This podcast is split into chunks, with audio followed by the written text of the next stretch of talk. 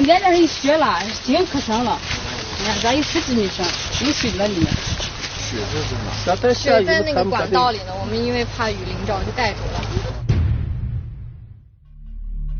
将警察带到树林里的人是内蒙古自治区乌海市海泊湾区海北村的几位村民。十多天前，他们的家人郭斌失踪，连续寻找几天后，他们在海北村边的一处树林里发现了异常。对，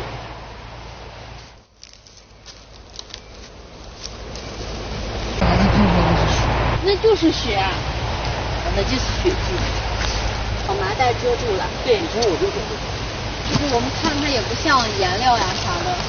三十公分，三十公分能弄那个人，不是万一，嗯，没有万一，这这还有万一了。这就不算把人是整个放进去。井口暗红色的干涸物究竟是不是人的血迹，一时无法确定。民警取样后，打算带回去化验。还没等他们走远，郭斌的家人在附近又有了新的发现。你们这些别动了。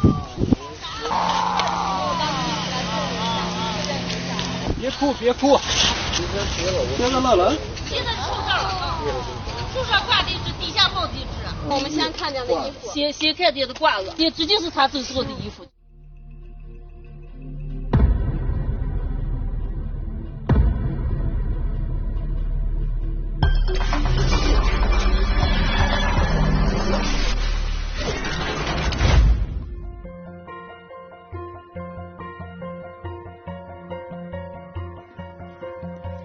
聚焦一线，直击现场。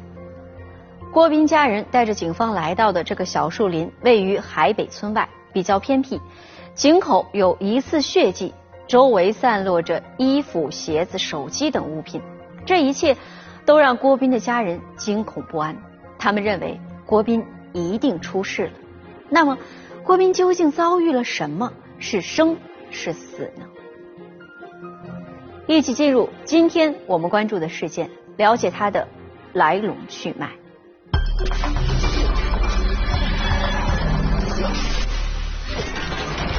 莫名失踪，他的命运将走向何方？找到了这个郭斌当时身上有可能是穿的从内到外的所有的衣服。即将到手的征地补偿款，亲人间的种种矛盾，哪个才是导致悲剧的原因？平时呢，因为也不是怎么来往，但是这个事情以后，每天都会来询问这个情况。绝不相让，一线正在播出。郭斌是在十多天前失踪的。二零二一年四月十一号，郭晶来到乌海市公安局海泊湾区分局报案，说自己的父亲郭斌从四月九号晚上到现在都联系不上。当天晚上就打了好多电话都不接电话，一直到了当天晚上的呃十点，晚上的呃凌晨一点啊的时候，他电话就彻底关机了。经查，郭斌今年四十九岁，在乌海市某建筑工地承包工程。四月九号那天，他像往常一样开车去了工地，然后就再也没有回家。接连两天，郭晶一直没能打通郭斌的电话。他担心父亲遭遇了意外。这两天时间，他们也在找，到处找，全村亲戚朋友都去遍了，手机无法联系，亲戚朋友也都没有见到他。通过走访和查看监控视频，警方了解到，四月九日下午，郭斌先是到工地走了一趟，然后就开车去了海北村的一个边缘角落，这里是郭斌家在村中的老宅所在地。他又驾驶这个车到了他这个呃有地的这个老宅，把车停到那儿，然后就再没有任何的这个轨迹了。警方一边继续寻找郭斌的踪迹，一边四处张贴协查通告，向群众征集更多的线索。我们从这个周边，他们的邻居，还有一些可能就是能看见他呃行动的一些人，都进行了这个走访。都没有反映说是见到他。在这人报失踪之后，我们公安机关就是开始立案查找这人，但是查找了很多天就没有任何的线索。搜寻一直持续到四月二十一号。今天下午，郭斌的家人在海北村外的一处树林里发现了郭斌的一些衣物。在这片树林的一处井口边缘，他们还发现了疑似的干涸血迹。经检验，这正是郭斌的血迹。找到了这个郭斌当时身上有可能是穿的从内到外的所有的衣服，都是在这个这片林地里找到了，而且外裤呃和内裤都被这个剪刀或者是锐器什么呃剪破了。那么结合这样的现场，我们基本上确定郭斌遇害的可能性就非常大了。显然，郭斌极有可能遭遇了某种意外。案件发生以后，我们第一时间成立了专案组，召开案情分析会，抽调近两百名精干警力，多部门多警种联合作战，缜密部署外围调查的取证工作，特别是对中心现场进行了细致的勘查和调查。现在。专案组的首要任务就是尽快找到郭斌的尸体。那么内壁有血，那他呃肯定是在这个呃不管是生前还是死后，肯定是有他的这个身体进去过这个井的井口这样的行为。那么很有可能就是在死后被人呃往这个井里面有塞的这样的行为。警方立即调来了专业设备，对这口深约六十米的机井进行打捞。我们怀疑尸体很有可能被这个肢解，或者是怎么采用什么方式被塞到这个井里头了。打捞工作一直持续了几天，捞上来的却只有一些碎石和杂物。案件一下就卡在这个地方了，大家都有一个疑问，觉得他肯定是遇害了，但是他这个尸体在什么地方，去哪儿了？这个就是一个对我们来说是一个比较大的挑战了。投入这么多精力，这么大的精力，而且也连续工作了一个星期，工作量这么大，但是到最后也没有借这个借到这个工作成效，确实可能有的民警心里面有点泄气。但是越是在这种关键的时候，越要打起精神，相信一点，就是我们最后一定会有结果的。还有一种可能性呢，就是说尸体是会不会啊被运到其他地方，还有是就地掩埋。在继续打捞的同时，警方以机警为中心，展开了大范围的细致搜索，以期能找到更多物证线索。就是现场勘查人员使用最原始的工具——耙子、锹，在现场进行一点一点的这种拉网式的这种的查找。就所有的参战民警，基本上白天晚上都在现场，吃饭也在现场。中那几天下雨，连续两三天下雨，而且下的特别大。条件也是特别差啊！但是发生这种案件，我们肯定是要全力以赴。我们每个人的心头都像压着一块巨石。专案组全体民警相信，只要方向准确，我们一定在最短的时间内，以最快的速度破获这起恶性案件，告慰受害者家属、亲人和当地的群众。三天后，警方终于在一米多深的地下发现了异常。我们在这个井口附近发现了一块这个比较新鲜的土啊，那么通过这个挖掘这个土，发现了这个尸体就埋藏在这个比较新鲜这个土的底下。这起案件发生在海湾区的监狱社区附近，这个距市区比较近，而且紧邻幺幺零国道和包兰铁路线。乌海机场可以说影响非常恶劣。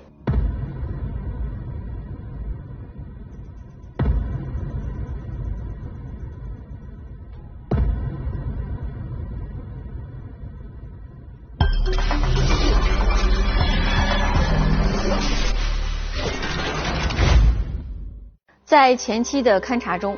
民警在距离埋尸地点不远的地方就已经发现了郭斌的手机、车钥匙等物证，这意味着犯罪嫌疑人抢劫杀人的可能性不大。经过法医检验，郭斌头部有多处的钝器伤，这正是导致他死亡的原因。在掩埋之前，犯罪嫌疑人对尸体进行了破坏。警方综合所有的信息，初步推断，犯罪嫌疑人和郭斌之间存在着某种很深的矛盾，报复杀人的可能性很大。那么，顺着这样的侦破思路，警方能够找到犯罪嫌疑人吗？我们来听听本案涉及的相关各方声音，解开疑问，还原真相。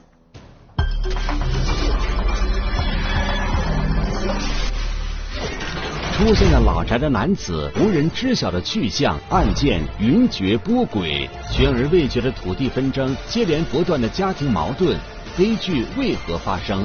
绝不相让，一线继续播出。考虑到郭斌以承包工程为业，警方推断郭斌有可能与人存在经济上的纠纷，因而遭到报复。于是，民警立即围绕郭斌的社会关系展开了调查。从他这个行业来说，他可能和别人有这个经济上的往来，或者是债务上的往来。那么他这个失踪的事儿，可能是不是和这个和经济关系和债务往来这个有关系？当初我们考虑，就是不是在这个干工程的过程中，因为要账了，或者是拖欠工人工资了，呃，导致的一些这个呃农民工要不上工资报复他，或者是他跟别人要工资，人家不给他，呃，打击他这种情况。当时我们把所有的。有可能的一些矛盾、一些焦点都纳入我们侦查视线，比如说那个郭斌的经济状况啊，第二个是说他的社会关系、家庭关系啊，和和周边人的、村民的、邻居的这些矛盾，这都作为一个重点的呃重点的一个点来进行调查。案情分析会上，一条信息引起了侦查员的推测。因为为啥往小井口那边走了？我怀疑就是说。这个人是通过周周边的人，是一个比较不吃亏、想挣钱的这么个人。那边正好是要拆。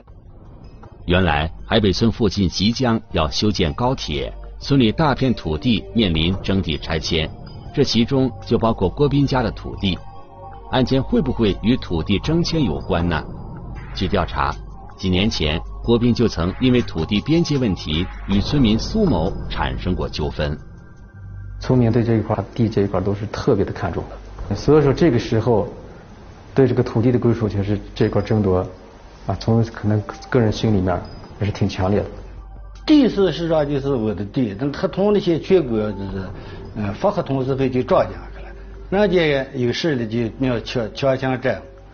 不并不让步啊，因为他是手里面也有证啊，他也有土地经营权证，他认为这就是我的地界。就是两家都认为地界很清楚，因为两家交接的一片土地，郭斌和苏某各执一词，争执不休。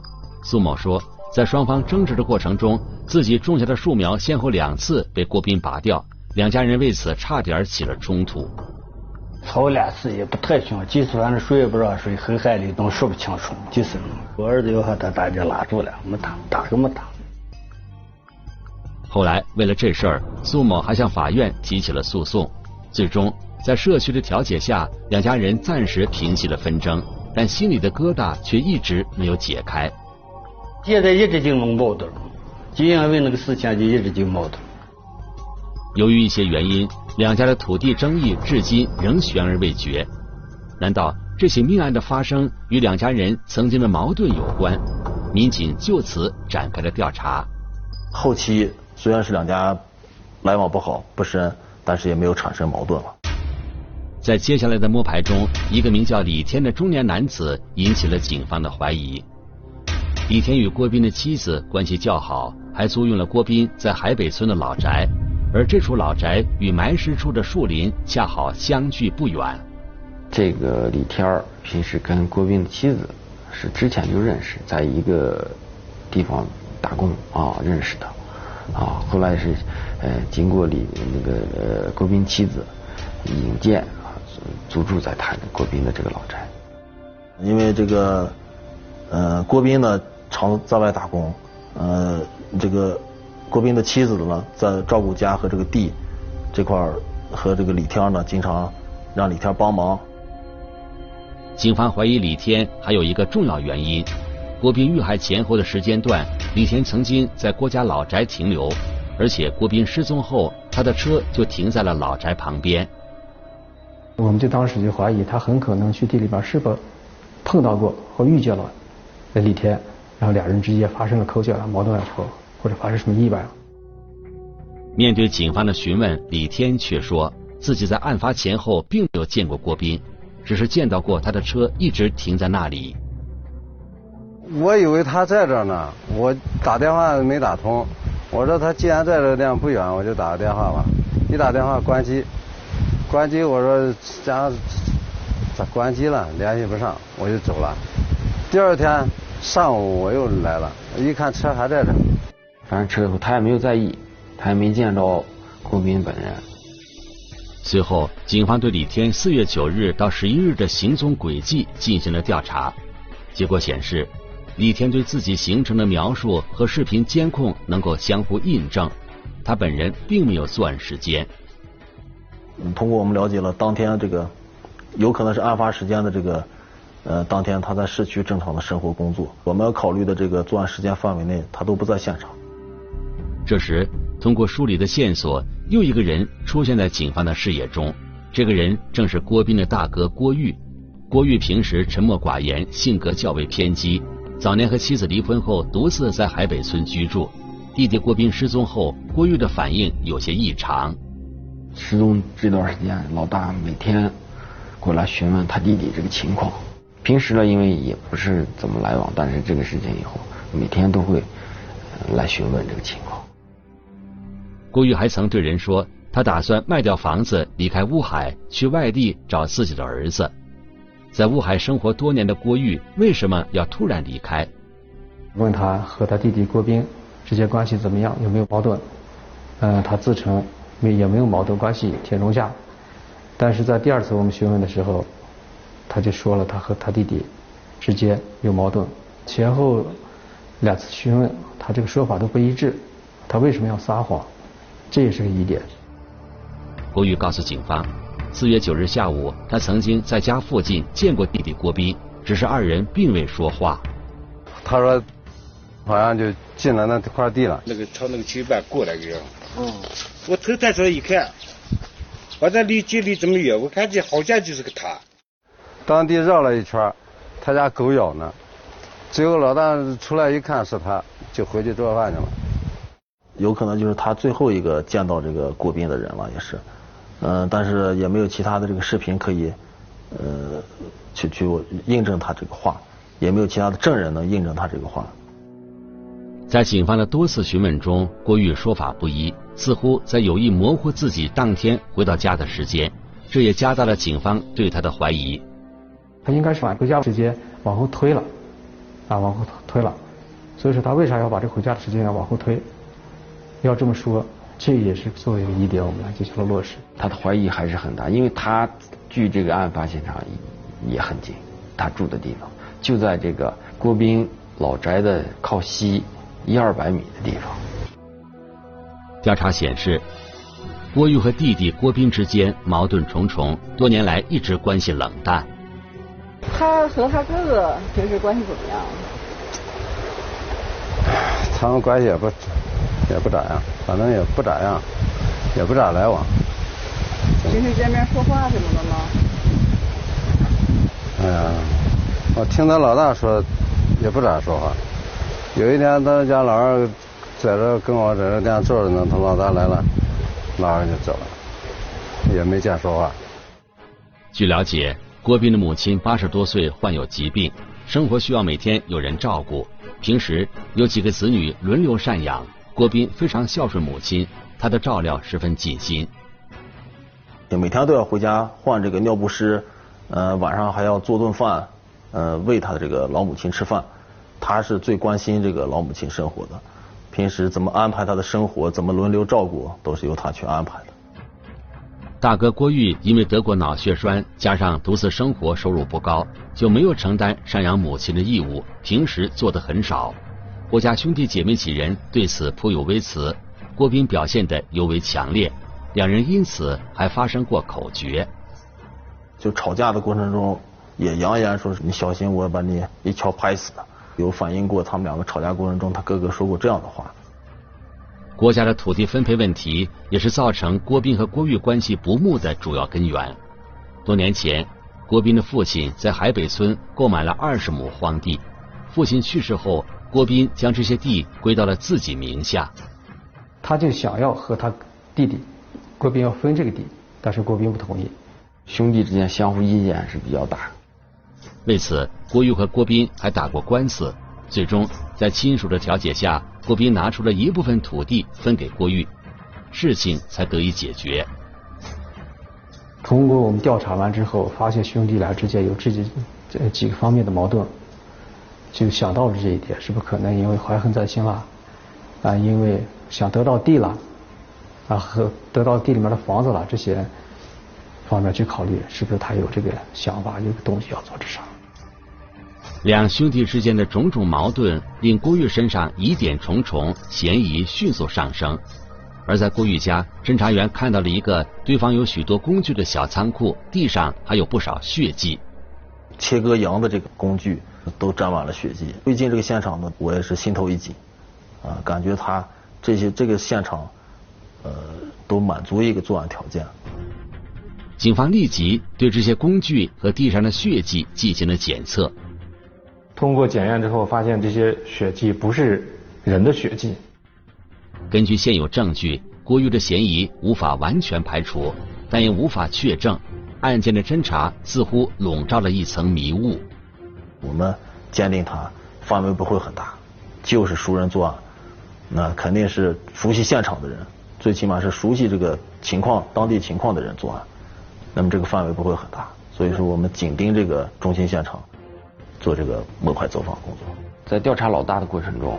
我们这个走访调查组又发现了一条消息，有人反映说，跟郭斌家打交界的，就地打交界的一户邻居叫王亮，啊，呃，两家因为这个地交界的问题，王亮和郭斌发生过呃纠纷。王亮四十六岁，平时居住在巴彦淖尔市临河区，在海北村也有一片土地，他的这片地也与郭斌家的土地相邻。每隔一段时间，王亮就会从巴彦淖尔市过来照看地里的作物。他是否不与本案有关呢？他有作案时间，在空间上也、地理位置上也符合这个，所以说我们就要排除他的有没有作案嫌疑。调查显示，四月九号之后的几天里，王亮一直住在自家地头的彩钢房里。那几天和他一起干活的还有他临时雇佣的一个工人。直到四月二十日，王亮才离开乌海，返回了巴彦淖尔。邻居的反映呢，说是王亮前几天还在这个地里面跟他下棋，呃，也跟他借了这个地里面干活用的工具。那么在没有归还工具的情况下，这个王亮就突然呃回老家了，就消失了，反正不在这个房子里住了。这人反映他的地里面的活还没有干完。这个特殊的时间节点引起了警方的警惕。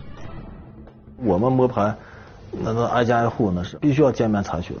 但是当时为什么没有见面？已经就是在我们他是二十号才离开，我们二十一号介入，就做这个 DNA。侦查员发现，王亮的家里收拾的井井有条，特别干净，似乎经过特殊的打扫。他们家里面的这个刀具也比较多，也有剪刀、有尖刀，还有折叠刀、菜刀。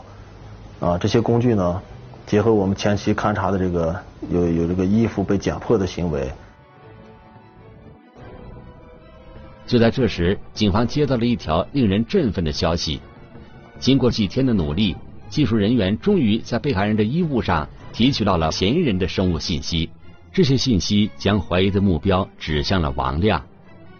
因为我们本地的条件有限吧，然后我们送到北京市公安局，然后。法医物证鉴定中心，在他们的协助下，我们共同把这个事情做完了。将近这一个案件送检就将近送了一百一百多份检材，就在死者衣服上就有了他的这个 DNA 了，这个 DNA 就比中了。警方最终确定嫌疑人正是王亮，民警立即赶赴巴彦淖尔市。二零二一年四月二十七日。在当地警方的配合下，犯罪嫌疑人王亮被抓捕归案。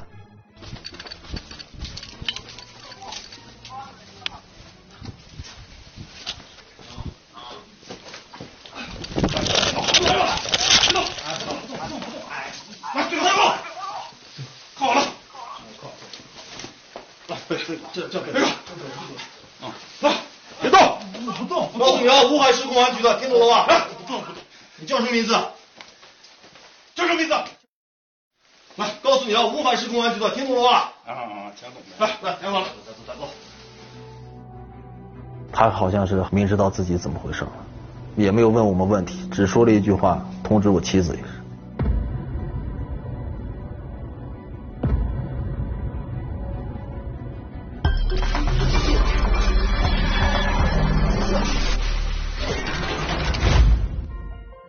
显然，为了逃避法律责任，王亮是花了不少心思。案发后，他没有立刻逃跑，还像往常一样去地里干活，甚至呢还雇了一个人跟他作伴，试图让此人充当他的时间证人。在搜查王亮家时，民警找到了一把被卫生纸包着的刀，这把刀已经被清洗过，但警方仍然检测出了被害人郭斌的血迹。被害人的尸体被严重破坏过，这把刀也恰好的印证了这一点。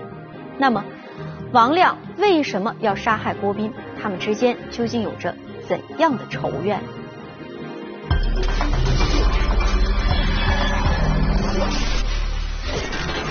相识数年，交往不多，纷争因何而起？不起眼的大门怎会成为血案的导火索？绝不相让，一线继续播出。讯问中，王亮说，他和被害人之间并没有什么深仇大恨，甚至没说过多少话。你们俩什么时候认识的？认识早了，大概有多少年？十十来年前。咋认识的？我在地里面趟水，就是说浇水。呃，他去地里面认识的。两人平时关系怎么样？平时没有来往，也没有，也多年也不来往，也没关系。很少来往，为什么会酿成血案？王亮说，二人之所以发生冲突，是因为一扇门。原来，王亮的土地与郭斌的土地中间隔着一条走路的田埂。案发前不久，王亮在田埂边上拉了铁丝网当做院墙，并开了一扇门。案发那天傍晚，郭斌从工地开车到了老宅，打算去看看自己的土地。在路过王亮住的彩钢房时，郭斌注意到了王亮拉起的铁丝网和新开的那扇门，于是他找到了王亮。气势汹汹的我说：“呃，有事儿。”后来我说：“有啥事儿？”他后来他说。说我的大门让我拆大门，不让我把那个大门。我说我说我我大门没占你地，呃和你也没多大关系。我说为啥要拆？郭斌让他啊，你大门你不能朝这个地方开，让他堵了。他觉得是碍着他家事儿了，占他家田埂了。王亮说，他觉得自己这扇门既没有占用他人的土地，也没有妨碍别人走路，并没有什么问题。谁知道？郭斌却不这么认为，还骂我，你你怂货，你把大门闹那儿给老子干啥了？后来就因为这个话，两人吵起来，然后就开始骂这个脏话这样的。但是然后这个王亮当时就说：“你我开个大门，我影响到你啥了？”两个人就是开始慢慢升级，就争吵。两人越吵越厉害。继而发生了肢体冲突，扭打在一起。他的身体比我好，气势也强。我在地里面还没注意，他上来把我，我和他狡辩的时候，他上来把我给冲，一下冲了个按倒我的院儿。后来我磨了一块呃，手里面磨，他不掐住，起把我压倒掐住以后，我掐脖子啥的。这个王亮随手捡起一块石头。然后就击打在这个郭斌的头上，啊，然后就是后期就导致了这个呃命案的发生。那你怎么处理这件事的？后来我当时有点傻了，觉得闯下大祸了。我说咋办？我报案又不敢报，你们敢和其他人说，自己想办法去处理这个事情。事情就是这样。他说起来，他觉得他自己很无辜。从他讲，从他的这个讲出来的后，就是说，郭斌这个人太霸道，就是欺负他是外地人。那么尸体没在机井里，井口为什么会出现血迹呢？开始他是想往这个井口里面要扔，结果发现这个井口就是恰恰就是咱们先期想到的，发现这个井口扔不进去。于是王亮将被害人郭斌的尸体进行了掩埋，又对案发现场进行了仔细清理。第二天，他装作若无其事的样子，像往日一样继续在地里劳作。也许是察觉到了警方行动的迫近，他才仓皇逃回了家。据他的老婆反映了，呃，王亮近期这个回家以后，明显情绪不对，情绪低落，感觉非常害怕，也不爱吃饭，也不出门了，而且手上受伤了。这个他老婆说，这都是非常反常的情况，呃，和平时不一样了。目前，本案已经进入司法程序。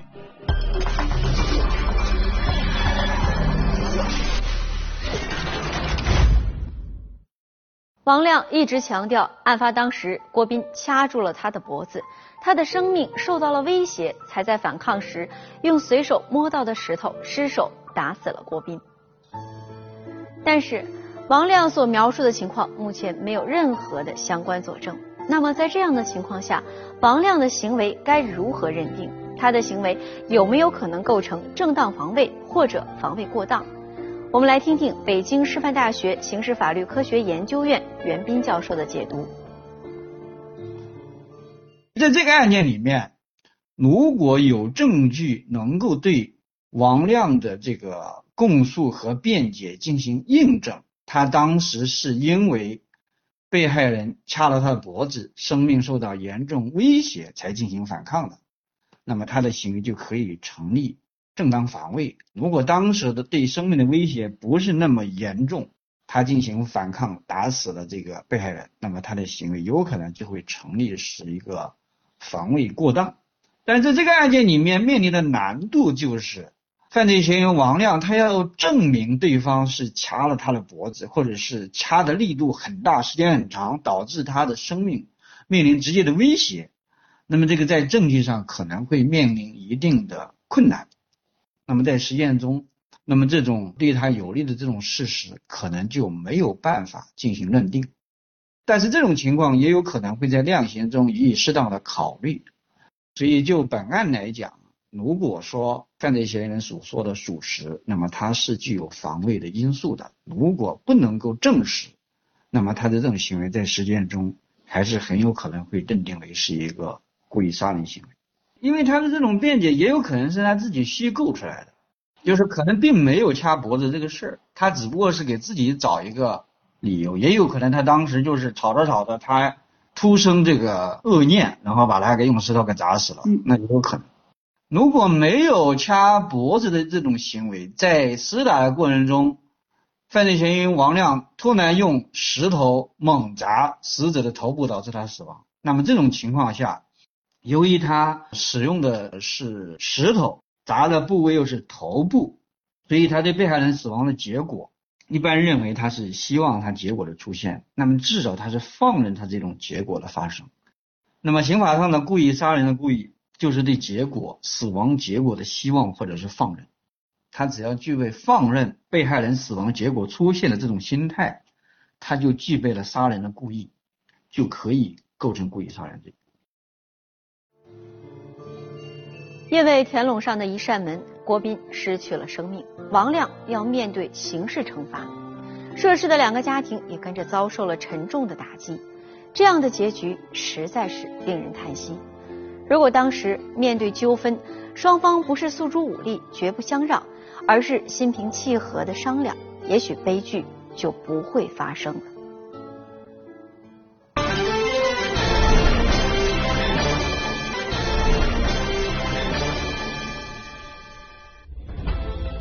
如果你想了解更多的法治资讯，可以在微博、央视频中搜索“一线”，关注我们的官方账号。